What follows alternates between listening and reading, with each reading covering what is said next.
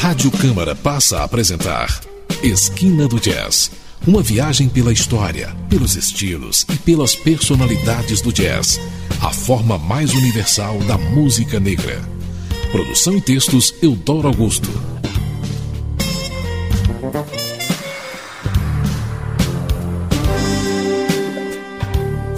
Boa noite, ouvintes de Esquina do Jazz. No ar, mais uma edição deste programa desde 2001, levando a vocês o que já aconteceu e o que está acontecendo na história do jazz. O programa desta noite vai trazer a trilha sonora original do filme Miles Ahead, de Don Cheadle.